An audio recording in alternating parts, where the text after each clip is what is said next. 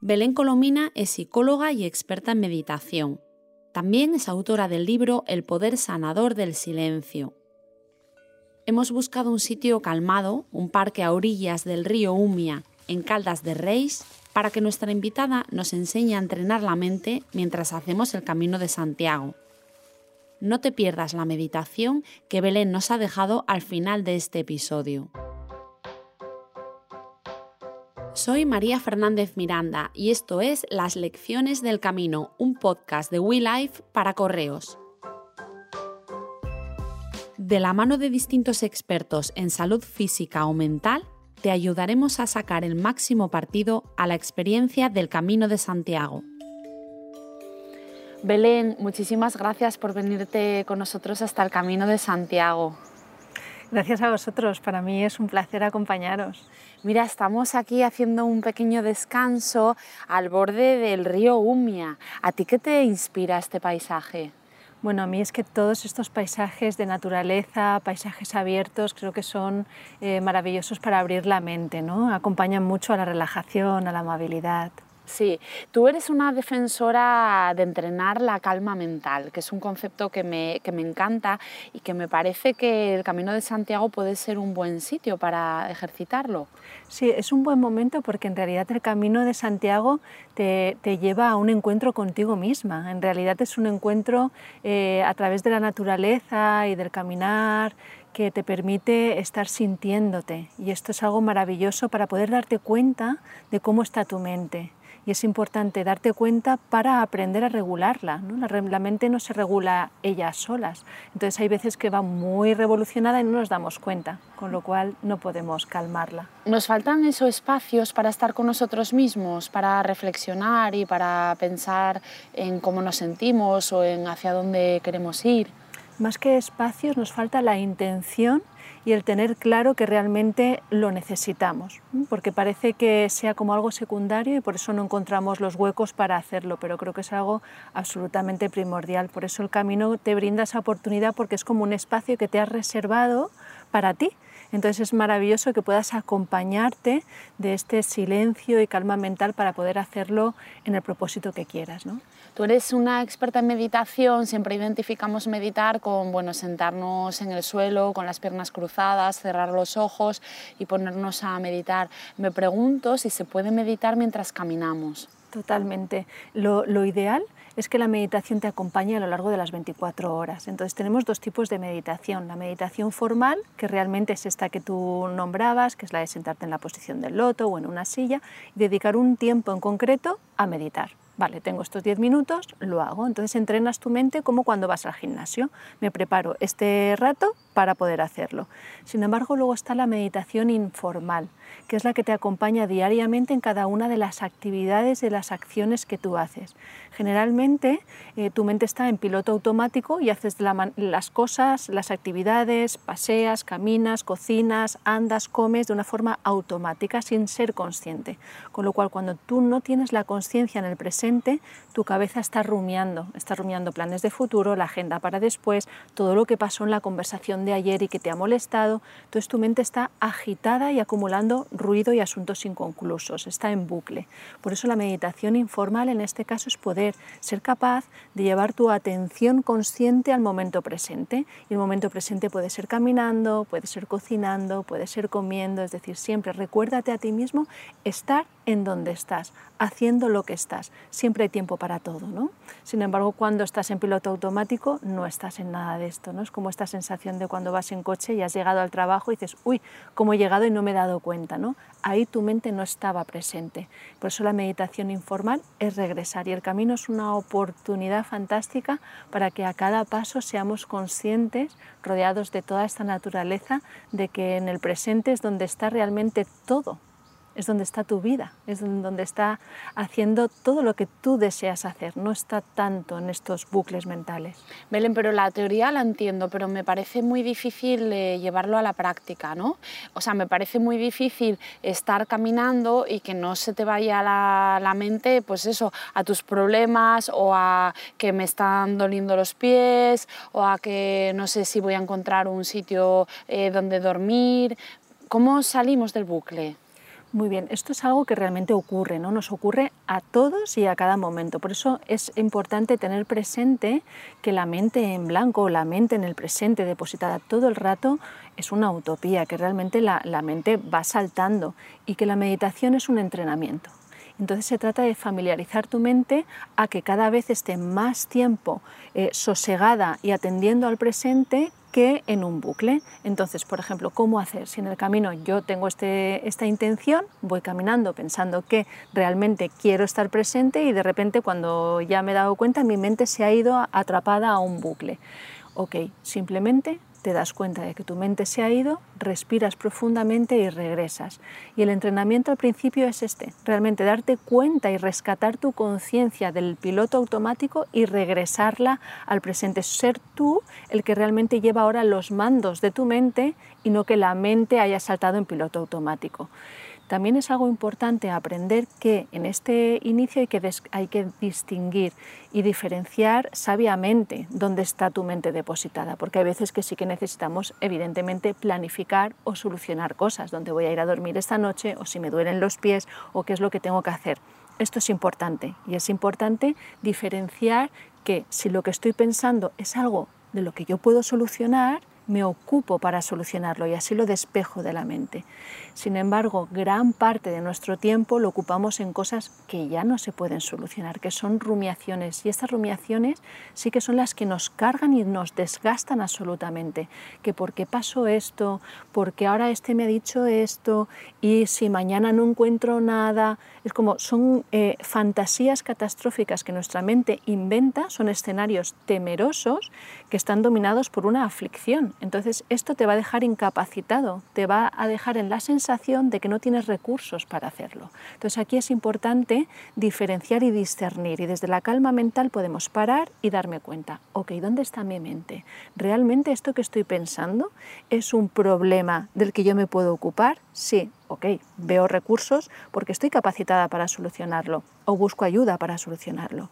Y si veo que no, que realmente son preocupaciones, rumiaciones en bucle, el entrenamiento es aprender a soltarlo, aprender a dejar pasar todas estas carpetas de información que no nos sirven absolutamente de nada, que realmente están desgastando mi batería energética para nada, porque realmente no hay nada al final de este pensamiento, sino que me va a venir otro peor, porque tenemos que tener claro esto también, que si permitimos que la mente se meta en habitaciones temerosas y escenarios catastróficos, aquí no va a haber luz. La luz justo no la vas a encontrar desde ese lugar. Ser sabio es tener la capacidad desde la calma de tu mente de discernir y saber salir de esa habitación. La calma es donde te puede venir una reflexión en la cual desde otro lugar de tu mente encontrar la solución. Por eso siempre que te descubras en un bucle no hay que buscar la solución, hay que parar, respirar, salir y desde el presente vendrá aquello que realmente necesites reflexionar. ¿no? Por eso el automático y el impulso nunca lleva a una reflexión productiva o eficaz. Vale, entonces la primera lección sería eso, identificar nuestro pensamiento y cuando es un pensamiento eso de algo que soy capaz de resolver, buscar la solución y, dar como al tic de ya he cumplido, ¿no? Y ese otro pensamiento que no vamos a ser capaces de, resolver tenemos que soltarlo.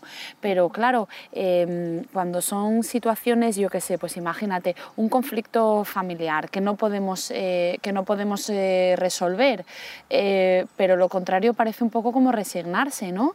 Claro, no, lo importante aquí, y, agradezco mucho esta reflexión porque es algo que la gente piensa, ¿no? Y es en realidad lo que necesitamos hacer frente es a la aceptación que generalmente lo que más sufrimiento genera es no aceptar lo que nos ocurre, es la lucha contra la realidad. Pensamos, tenemos unas expectativas sobre lo que mi vida debería ser, unas expectativas sobre lo que mi día debería ser, y cuando esto no se cumple o mi trayecto de vida que yo tenía soñado, anhelado, no se está eh, discurriendo así, entonces me rebelo contra el mundo. Y esta, esta rebeldía o esta resignación no es buena. Eh, lo que se pretende hacer es, bueno, ¿qué es lo que está sucediendo? Pararte ante lo que hay, eso es a cada rato, a cada instante de tu vida y poder aceptar que lo que ocurre es lo que ocurre Y ante eso es, ok, ante eso yo sí tengo capacidad de respuesta, ante eso yo sí tengo capacidad de analizar para poder ver cuál es la mejor opción después de que esto haya ocurrido. Sin embargo, muchas veces la angustia y la ansiedad es un aumento del sufrimiento porque no acepto lo que está ocurriendo, porque siempre pienso es que mi vida sería otra si hubiese pasado tal, o es que esto no es justo que me haya ocurrido a mí, o porque a mí todo me ocurre a mí. Entonces, estos son distorsiones cognitivas que te van a llevar a un atasco, te vayan a llevar a un callejón sin salida. Por eso es importante transformar la angustia, la ansiedad, es como siempre es, vale, ok, para, esto es lo que está ocurriendo. Vamos a verlo desde una reflexión más constructiva y más positiva. Y positiva no es que todo sea edulcorado y todo sea maravilloso. No, no, la vida trae dificultades y mucho sufrimiento. Ahora, también es verdad que somos muy resilientes y tenemos los recursos suficientes para afrontarlo y si no, conocemos también apoyo para poder hacerlo. Pero para ello me he de dar cuenta, me he de dar el permiso de aceptar porque si no acepto y lo niego, nunca seré capaz de conectar con mis recursos. Siempre estaré en la rumiación y en la negación. Entonces, desde la aceptación, por eso se dice que la aceptación, el gran poder de la aceptación es transformar lo que ocurre, no porque cambie la realidad, sino porque te permite realmente conectar con tu parte resiliente y así poder practicar estos recursos y que esto se transforme. Belén, acabas de mencionar un término que me interesa que nos detengamos en él y es el de la resiliencia. ¿Qué es? Realmente la resiliencia es una habilidad que es como todos, desde las mismas circunstancias, desde la misma dificultad, tenemos la capacidad de salir fortalecidos de ella, tenemos la capacidad de salir aprendiendo y siendo más fuertes de ella. Entonces, si entrenas tu capacidad de ser resiliente, lo que estás entrenando es ante la adversidad superarte porque muchas veces muchos piensan, ay, cuando estás pensando en todo esto me ocurre a mí y te hundes en la adversidad y en la dificultad, no estás conectando con tu parte resiliente, estás negando tus propios recursos y tu, propia, tu propia capacidad de superación. Con lo cual la resiliencia es esta capacidad de decir, ok, por eso la aceptación ahí también es importante, ¿no? Decir, ok, esto es lo que me está ocurriendo, no lo voy a negar, no, no tengo esta resistencia a lo que ocurre y quiero como em, pasar página o que esto me resisto a que esto ocurra. No, está ocurriendo esto. Esto no es una situación agradable, es una dificultad, pero voy a parar porque sé que conectando con mis recursos, conectando con el presente, voy a poder ser capaz de salir de esto fortalecido. Lo importante yo creo que en las dificultades es tener la sensación de seguir ganando. Y la sensación de salir ganando no es que todo sea a favor, porque sabemos que la vida es eh, muy frustrante y trae muchas dificultades y muchas curvas. Esto es que en la curva yo sienta que aunque descarrile, puedo volver a encarrilarme en la carretera. No implica que la vida solo te traiga líneas rectas. Esto va a ser imposible y resistirte a las curvas o negarlas eh, es acumular sufrimiento. Y acumulamos sufrimiento por no poder ver que quizá, oye, pues sí, en esta curva, aparte de la curva, va y resulta que has descarrilado. Bien, pero tienes la capacidad de volver a levantarte y volver a, a la carretera, a esa línea recta, que quizá tarde en llegar, pero puedes llegar, ¿no? Es un poco como en las etapas del camino, ¿no? Pensar que hay como un, como un final al que tú quieres llegar, pero quién sabe, ¿no? Si llegamos. Sin embargo, cada día vuelves a levantarte con esta capacidad de aceptar que tu camino es el de hoy y desde este hoy quiero construirlo de la mejor manera. Y esto es una habilidad mental. A veces pensamos que es la vida la que nos tiene que traer las cosas fáciles y sin embargo es entrenar tu mente para que consiga que lo que ocurre puedas hacerlo fácil. Es decir, el mecanismo sería esto es lo que hay, esto no lo puedo cambiar y lo que voy a hacer es adaptarme a, esta situación ¿no? y, salir fortalecido. Exacto. Habías eh, comentado antes también el tema de para, respira, Vale, pero ¿cómo respiramos? ¿Hay una manera eh, más, eh, más útil de respiración? Sí, porque realmente la respiración es tan importante no le prestamos atención. Realmente respiramos mal todo el rato. Respiramos lo suficiente para sobrevivir y no morirnos. Sin embargo, el cuerpo y nuestra mente necesita de este parar y respirar conscientemente, llenarnos de oxígeno. Realmente necesitamos hacer respiraciones profundas, respiraciones que realmente abran nuestro diafragma y lleguen hasta nuestro, nuestro, estómago, ¿no? que realmente nuestros pulmones se llenen. Y no esta respiración superficial que hacemos a diario y continuamente. Esto es igual a mayor velocidad mental, eh, eh, mayor facilidad para la ansiedad, los nervios. Entonces queremos calmarnos sin tener presente que nuestro cuerpo físico también existe. Nuestra mente y nuestro cuerpo necesitan de tu conciencia para aprender a regularse. No solo es pedir, ay, quiero estar relajada, ¿no? es que también tienes que trabajar para ello. Tienes que ser consciente de cómo estás respirando, de cómo va tu corazón, de a qué velocidad va tu mente, en qué pensamientos estás enganchada. Y entonces desde ahí es como, ok, para, necesitamos parar y hacer tres respiraciones. No necesitamos esta utopía de, bueno, a cada rato necesito 10 minutos de parar, eh, luego media hora para hacer eh, deporte, eh, luego meditar, luego, ojalá, si tenemos ese tiempo, ojalá. Si no lo tienes, al menos sé consciente de a cada instante estar contigo. Esto es lo ideal. Y, y, esto tiempo tenemos, porque al final no es tiempo, es cómo habitas este tiempo. Y este tiempo puedes estar respirando fatal y tu mente a una velocidad que te genera un desgaste o realmente en este mismo tiempo puedes estar de una manera amable contigo, calmada y con respiraciones que oxigenen tu mente y tu cuerpo también. Hablando del camino y del trayecto, eh, lo que tenemos es, lo que nos mueve cada día es la ilusión de llegar al final y conseguir la compostela. ¿Qué, mm, qué efecto tiene el factor de la ilusión en nuestra mente, en nuestro espíritu? Pues yo creo que es la chispa con la que realmente eh, genera el entusiasmo para persistir en nuestras metas. Realmente es la que nos sostiene en las dificultades y el camino es un ejemplo ¿no? que puede trasladarse a nuestro día a día y porque a cada etapa es a cada día ¿no? que te levantas. No sabemos si en este objetivo final, que todos pensamos en, en tener metas, en tener objetivos, pero poco pensamos en cómo sostenernos en este objetivo de una manera adecuada, de una manera entusiasta, de una manera que te permita cada día dar las gracias desde que estás un pasito más cerca, no desde la ansiedad o la angustia de no voy a llegar o desde la ansiedad, ¿seré capaz de llegar? Todos estos escenarios catastróficos, regrésalos a tu presente. Como en el camino a cada etapa te levantas, bueno, dispuesta a coger tu mochila, a ir de nuevo hacia una etapa, a caminar, a encontrarte contigo y a encontrarte con lo que surja. Esta es la clave, estar abierto a que lo que surja voy a saber quiero sí o sí seguirlo caminando. A partir de ahí podrá llegar el objetivo o no, pero cada vez estoy más cerca. Y la ilusión es esta que te permite que la dificultad puedas como envolverla de una motivación intrínseca que te mueva a cada rato a, ok, voy a seguir adelante. Aunque haya sucedido esto, voy a seguir porque me puede la ilusión de llegar a esta meta. Me gusta mucho esto que dices de que la ilusión es la que nos sostiene y me pregunto si es mejor tener pequeñas ilusiones que nos eh, sostengan en vez de grandes propósitos de vida, que a veces parece que todos tenemos que ser héroes. Sí, yo creo que una de las claves es saber ilusionarte con cada una de las pequeñas cosas que te trae la vida.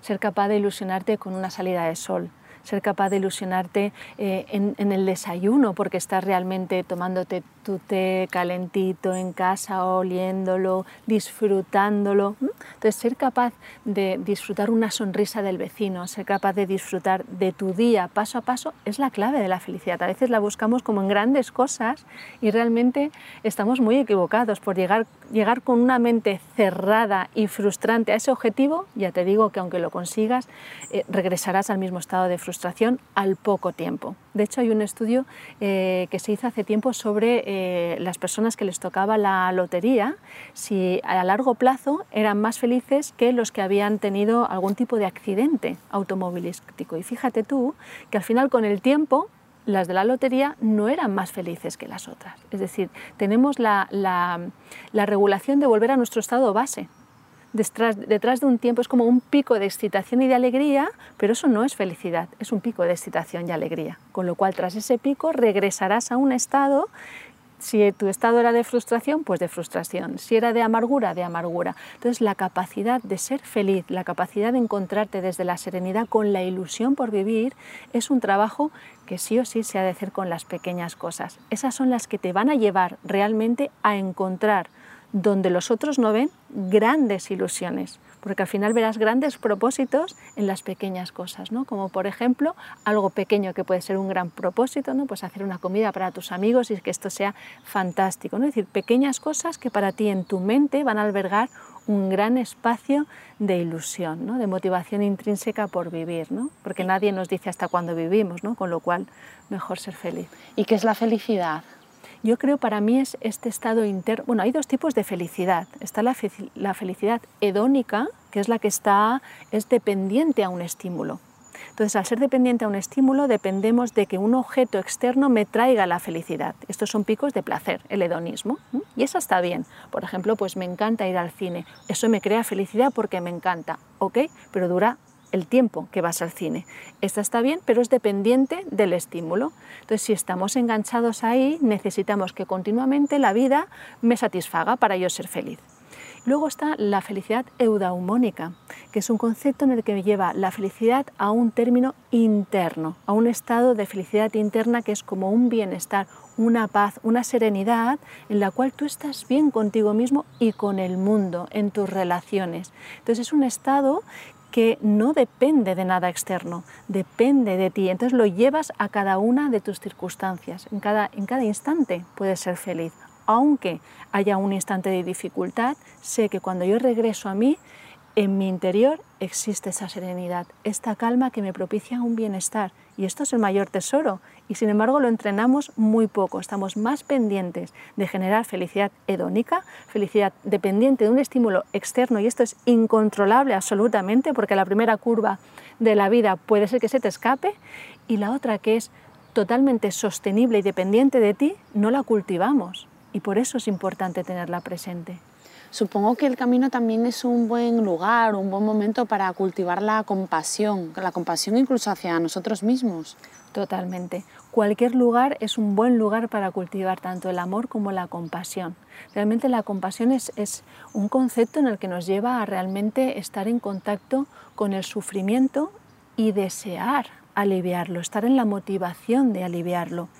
Y el concepto de autocompasión, esto dirigido hacia nosotros mismos, es muy importante cuando nuestra cabeza está continuamente en un discurso negativo y tóxico y estamos en una sociedad en la que la exigencia, la autocrítica, eh, los pensamientos negativos, somos eh, muy enemigos de nosotros mismos y esto no nos puede llevar, esto es el camino contrario hacia la felicidad.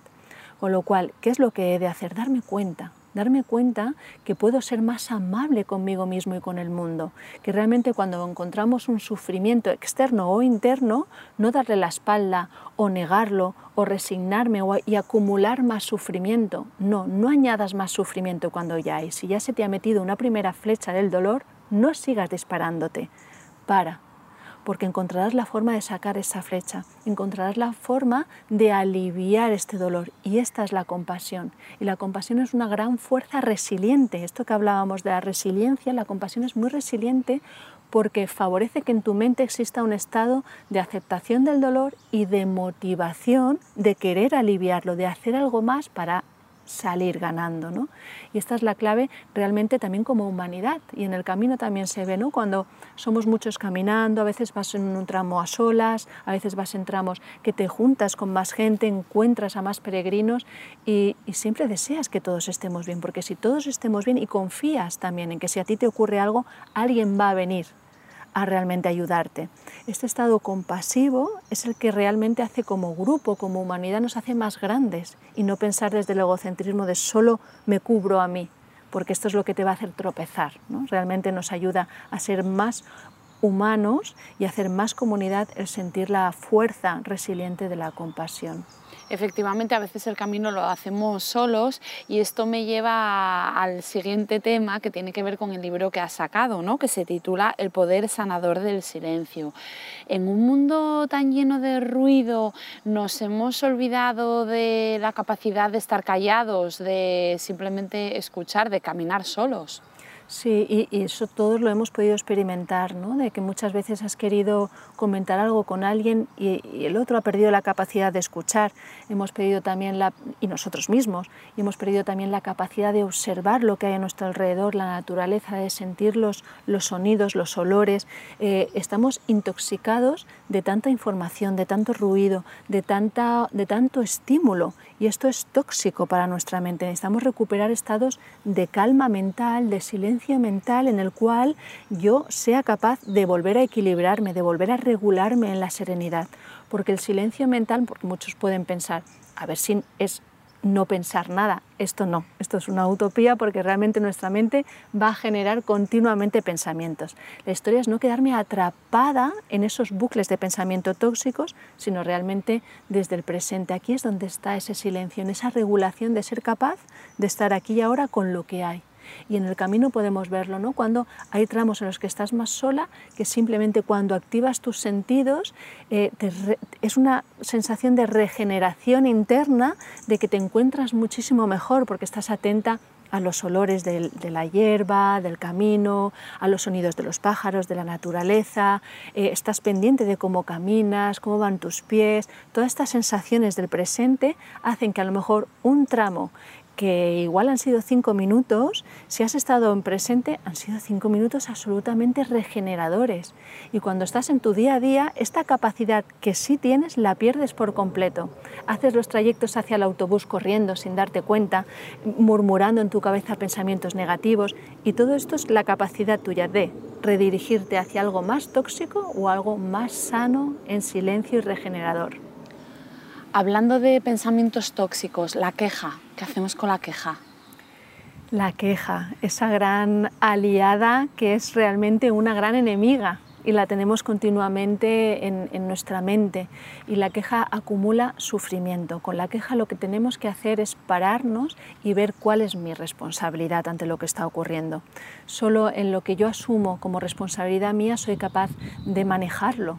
Entonces no hagas esta culpa de responsabilidad hacia el exterior, que es la queja continua, porque ahí estás perdiendo energía, estás intoxicándote y al final el mundo va a hacer lo que considere, no te va a hacer caso. Es mejor parar y ante lo que te molesta, y ocúpate de lo que realmente tú sí puedas modificar, porque siempre tienes un porcentaje de acción.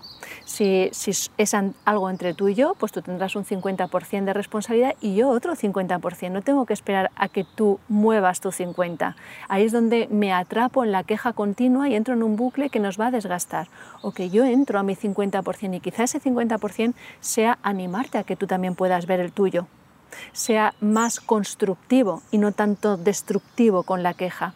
Criticarte a ti no me va a llevar a empujarte a que tú también seas capaz de poder aliarte conmigo y hacer tu 50 y yo mi 50.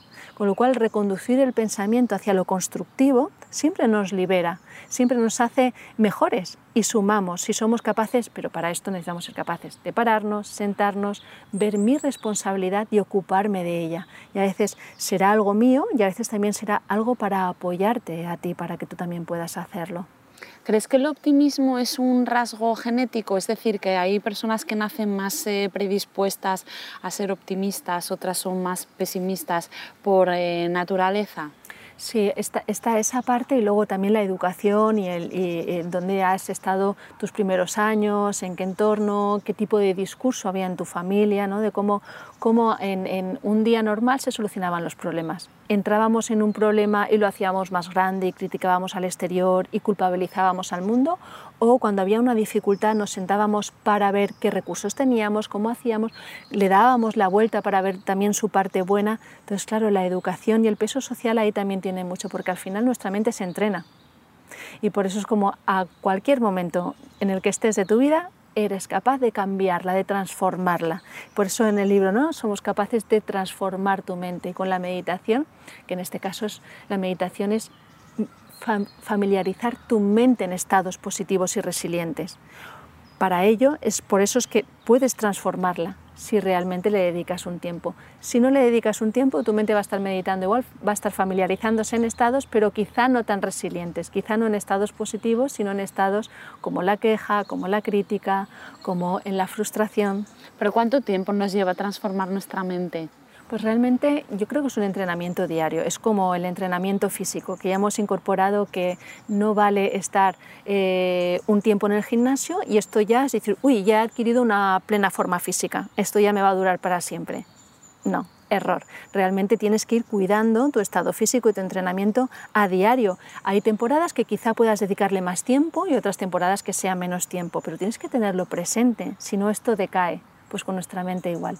Podemos familiarizarla en estados positivos, en estados resilientes, podemos estar entrenando en esto, pero esto ha de ser a diario, porque a la que te descuidas dices, uy, yo creo que ya me encuentro bien, ya estoy regulada, estoy relajada, y lo dejas, ya te digo que en una semana puedes perfectamente volver a, en la primera dificultad tu mente ya puede estar enganchada de nuevo en tu estado base. Entonces realmente cambiar el estado base en el que está tu mente requiere un tiempo y una dedicación, pero sobre todo yo creo que es eh, más importante tenerlo claro, dedicar esta intencionalidad, es cada día levantarte con la intención de, ok, hoy quiero entrenar mi mente, o sea, hoy quiero ser amable conmigo misma, con el mundo, hoy quiero tener un día en constructivo, quiero construir y no tanto entrar en la queja y en la discusión y en la crítica. ¿no? Hemos hablado mucho de pensamientos tóxicos, pero no de personas tóxicas. ¿Existen las personas tóxicas? Sí, hay personas en las que por su tendencia están continuamente hablando en negativo y, tienen relaciones instrumentales, es decir, a ti te usan para un objetivo suyo. Entonces tú te sientes mal cuando estás con estas personas, sientes que es como que te chupan la energía o como que te han usado y, porque no, realmente no se interesan por ti. Entonces siempre están como con su propia basura mental y eh, criticando o eh, en bucle con pensamientos negativos o simplemente es como, uy, qué bien María, te he encontrado, pues y la conversación es solo para usarte en, un objetivo. ¿no? Entonces todo esto realmente mm, llamamos como personas tóxicas porque realmente te llevan a un estado mental de agotamiento, no te sientes en sintonía con ellos, no sientes que puedas compartir, que puedas estar de un tú a tú em, sintiéndote visto y sentido sino que eres un mero objeto. Entonces, cuando alguien te trata como un mero objeto, eh, no te hace sentir bien y esto es tóxico. Las relaciones sanas te hacen sentir como humano, como persona. Y a veces yo puedo atenderte más a ti porque tienes una dificultad, pero no por ello no me siento visto ni sentido.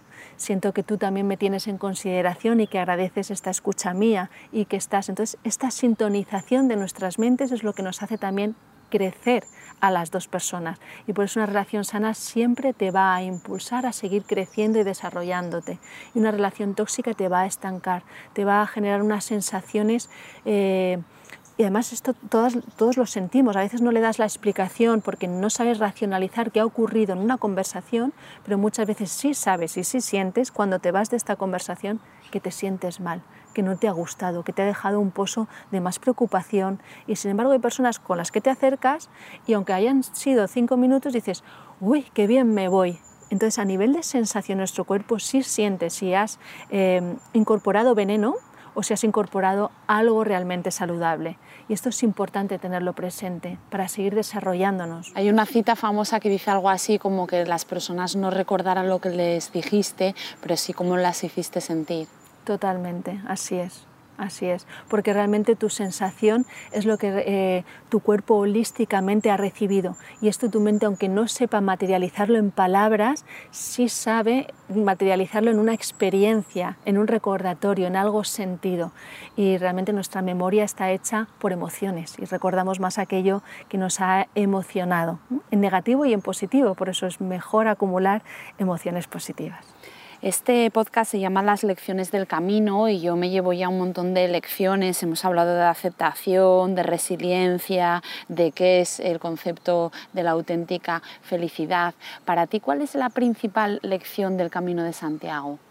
Para mí la, mejor lección y que es la que yo me llevo es la sensación de, de sentir que a cada pasito vale la pena seguir un paso más, que, que hay gente todavía con mucha amabilidad, que hay paisajes todavía deseosos de ser cuidados, que la naturaleza tenemos unos paisajes maravillosos y que desde ahí creo que me he encontrado con, en el camino con gente extraordinaria eh, que sonríe a la vida y creo que esta capacidad de amar, de sonreír y de ilusionarse ante la vida es la que me llevo para seguir caminando. Belén, pues vamos en busca de esos paisajes y de esas personas, vamos a seguir caminando. ¿Hacia dónde nos dirigimos? Pues María, si no te importa, a mí me gustaría dirigirme a la oficina de correos de Oporriño para recoger un envío que he pedido que me manden desde Valencia hasta aquí. Vamos para allá. Venga.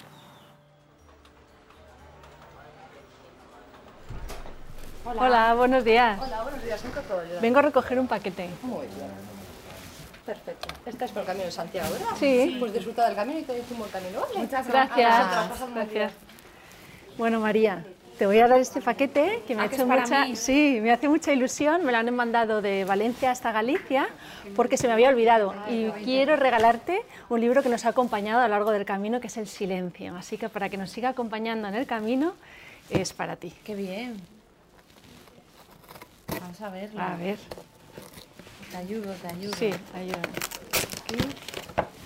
Qué ilusión, Belén. Tu libro, El poder sanador del silencio. Pues nada, me lo guardo en la mochila. Seguimos. Y ahora disfruta de esta meditación que Belén nos ha brindado en exclusiva para practicar durante el Camino de Santiago. Hola, te invito a una meditación para realizar en el Camino de Santiago. Cuando estés en el camino, te invito a dedicar unos momentos a regresar a tu presente, a conectar contigo. Para ello, te invito, si quieres, si está bien para ti, a cerrar tus ojos y si no puedes sostenerlos ligeramente abiertos. Pero lo importante ahora es respira profundamente. Inspira por tu nariz y exhala por tu nariz. Inspira, exhala y una vez más. Y ahora te invito, tras estas respiraciones, a que sientas tu corazón, a que sientas tus sensaciones internas. Quizá te sientas en calma o quizá agitada, agitado. Simplemente observa, no juzgues, no pongas palabras, solo observa tus sensaciones. Y ahora te invito a que en la medida en que sigas caminando puedas abrir tus sentidos al presente, que puedas observar realmente los colores que te rodean, la naturaleza, lo cambiante del paisaje y que incorpores los sonidos, prestes atención qué sonidos captan en estos momentos mis oídos y acompáñate con la suavidad de un caminar fluido, constante pero suave. A la vez, observa también las sensaciones táctiles de tu piel, la temperatura del sol o quizá del viento o la lluvia. Y simplemente observa. No juzgues ni pongas pensamientos. Simplemente observa, escucha y siente. Atiende tu momento presente.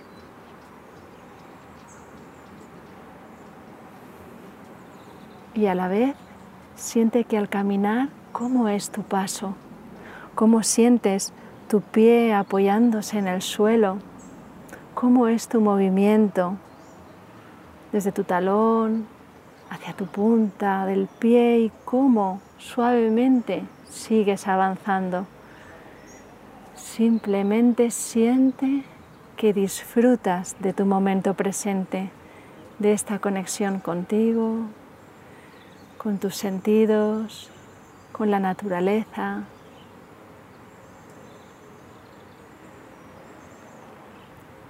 Y sigue caminando de forma pausada. Acompáñate en todo momento de tu respiración consciente. No te olvides de caminar con un corazón abierto, amable, abriendo tu mente al presente, tus sentidos a lo que está ocurriendo aquí y ahora, tus sonidos, el paisaje, tu caminar.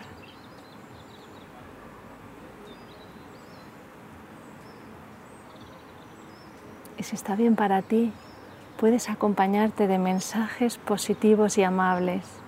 Quizá tengas un momento de agradecimiento al camino, un momento de sostener la gratitud, la apreciación positiva del paisaje, de la naturaleza, de tus acompañantes.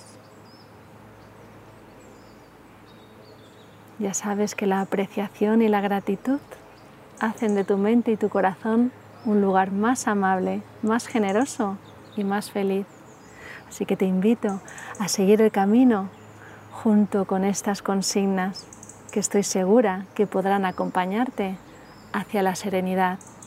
Que tengas muy feliz camino. Correos. Parte de tu camino.